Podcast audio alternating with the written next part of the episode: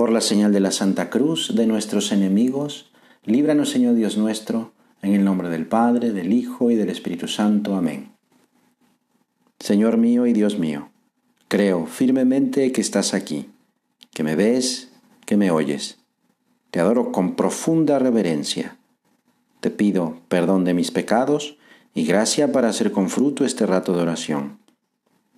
Madre mía Inmaculada, San José, mi Padre y Señor, Ángel de mi guarda, interceded por mí.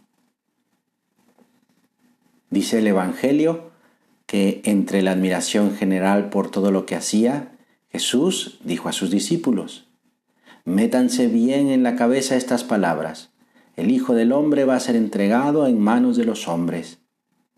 Pero ellos no entendían este lenguaje, les resultaba tan oscuro que no captaban el significado y les daba miedo preguntar sobre el asunto.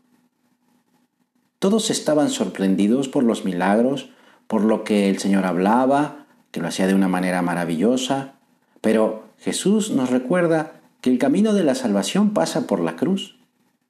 El camino que nos lleva al cielo pasa por el sacrificio. ¿Verdad que muchas veces no queremos entender y por eso le sacamos la vuelta a lo que cuesta trabajo o pensamos que Dios no nos pide cosas que cuestan trabajo y cuando las pide simplemente no queremos preguntarle cómo hacerlo porque no queremos esforzarnos. San Juan de la Cruz escribió, si crees que puedes encontrar a Dios en la comodidad de tu habitación, nunca lo encontrarás. Es que nuestro Señor no es un Dios de fantasía de Walt Disney. Es un Padre que sí nos ama con locura, pero que espera de cada uno, porque confía en ti y en mí, una entrega generosa. Quiere que vayamos mejorando, y eso requiere esfuerzo, lucha. Quiere que no nos sintamos cómodos con nuestra vida, que busquemos parecernos a su Hijo Jesucristo, que entregó su vida para salvarnos. A veces queremos hacer como hicieron los habitantes de Jerusalén, quedarnos en el domingo de ramos y saltarnos el Viernes Santo para llegar al domingo de resurrección. Jesús fue recibido como rey en aquella ciudad cuando entró ese día, el domingo de ramos, porque reconocían que Jesús había hecho milagros y esperaban que siguiera haciéndolos. Esperaban el espectáculo, lo extraordinario. Pero cuando Pilato presenta a nuestro Señor flagelado y coronado de espinas, esos mismos que lo habían vitoreado lo abuchean, le gritan, lo insultan, porque no verán el show que esperaban.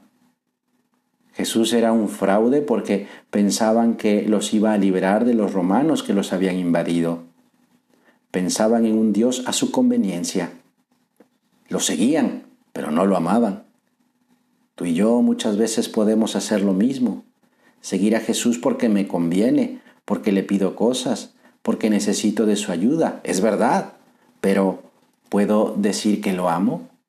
Porque cuando me pide algo no se lo niego, no reclamo. O hago como que no le entiendo y mejor no pregunto porque ya sé lo que me va a pedir y entonces dejo mi oración y me alejo de aquel que dio toda su vida por mí. Es como si estando enfermos pedimos que nos pongan un curita, pero Dios nos ofrece una cirugía de corazón abierto porque es lo que necesito. ¿Qué esperas de Jesús? Un Dios que no confía en que puedes ser mejor persona, en que no puedes salir de ese pecado en el que has caído, en que no puedes tratar mejor a tu familia porque piensas que no lo merecen, en que no puede perdonarte porque siempre caes en lo mismo? La cruz se puede ver con visión humana o con visión sobrenatural. Con los ojos de la carne, la cruz es un instrumento de castigo para los condenados a muerte, suplicio, algo tremendo. Pero con los ojos de la fe, con visión sobrenatural, es trono, es el árbol de la vida, es el estandarte de la victoria, es el camino de la salvación. La visión humana es siempre una mirada miope, egoísta, enfocada sobre uno mismo. Es un virus. Dice San José María, si pierdes el sentido sobrenatural de tu vida, tu caridad será filantropía, tu pureza decencia, tu mortificación simpleza, y todas tus obras serán estériles.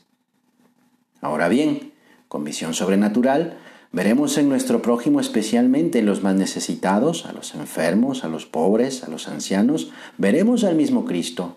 Entonces la caridad será amor a Dios y amor al prójimo por amor a Dios, y no solo filantropía. Igualmente la pureza será afirmación gozosa, consecuencia del amor con el que amamos al Señor, al que le ofrecemos el tesoro de un corazón limpio. No nos conformamos con ser solamente decentes, sino personas enamoradas del Señor.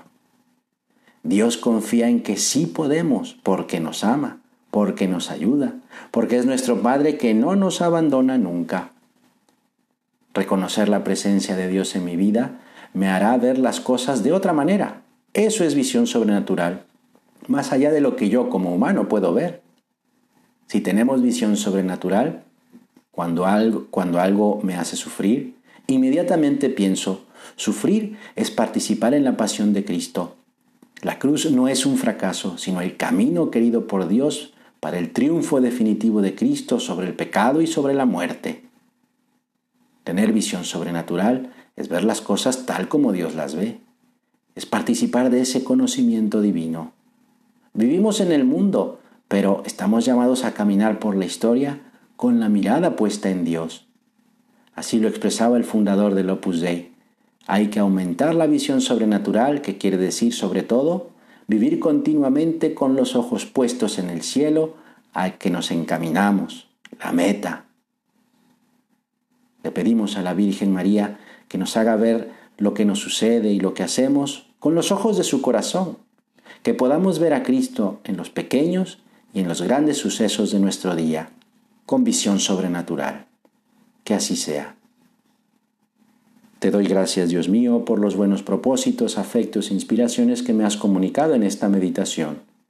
Te pido ayuda para ponerlos por obra. Madre mía Inmaculada, San José mi Padre y Señor, Ángel de mi guarda, interceded por mí.